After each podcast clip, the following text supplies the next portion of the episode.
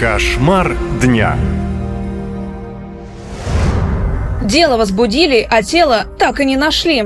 Новосибирский областной суд рассматривает дело собутыльников, которые во время алкогольной вечеринки до смерти забили своего приятеля. Им грозили пожизненные сроки, но что-то пошло не так.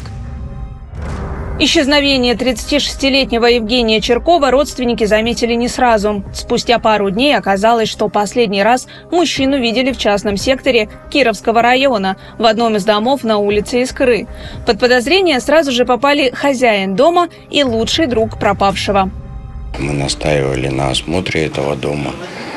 А, осмотр производился, производился крайне плохо кировским районным, потому что ни следов крови они ничего не нашли.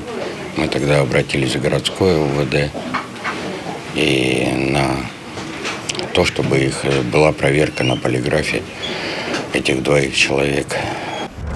Только из-за настойчивости родных пропавшего мужчины следователи возбудили дело. Криминалисты заново осмотрели место происшествия и нашли необходимые улики. Спустя три недели после расправы Алексея Анистратова и Николая Горбачева взяли под стражу. Под натиском доказательств они сразу признались в содеянном. Участник следственного действия находится в городе Новосибирск на левом берегу реки Тула на расстоянии 500 метров от улицы Тульская, дом 1. Позже собутыльники рассказали, что они на машине вывезли труп убитого в безлюдное место и там выбросили тело. В каких обстоятельствах было совершено ваше преступление, расскажите. При обстоятельствах ссоры, оскорбления в сторону угу. меня. В день трагедии Анистратов и Горбачев пришли домой к Черкову, когда тот занимался уборкой. Незваные гости назвали мужчину «поломойкой». Оскорбившись, он начал избивать друзей. Помириться компания решила с помощью спиртного.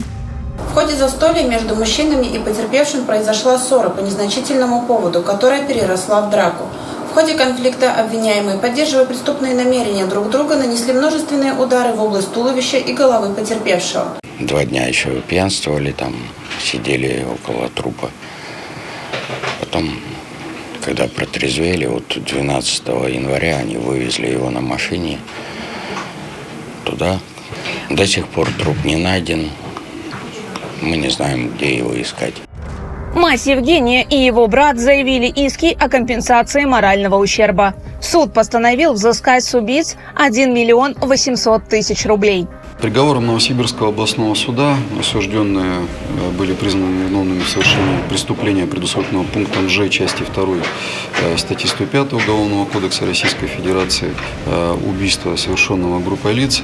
Николай Горбачев ранее уже сидел в тюрьме за избиение человека до смерти. Из колонии он освободился условно-досрочно. На свободе провел меньше года. С учетом неотбытого срока рецидивиста приговорили к 15 годам колонии. Его подельнику, забившего лучшего друга, дали 14 лет вместо пожизненного заключения, как просили прокуроры.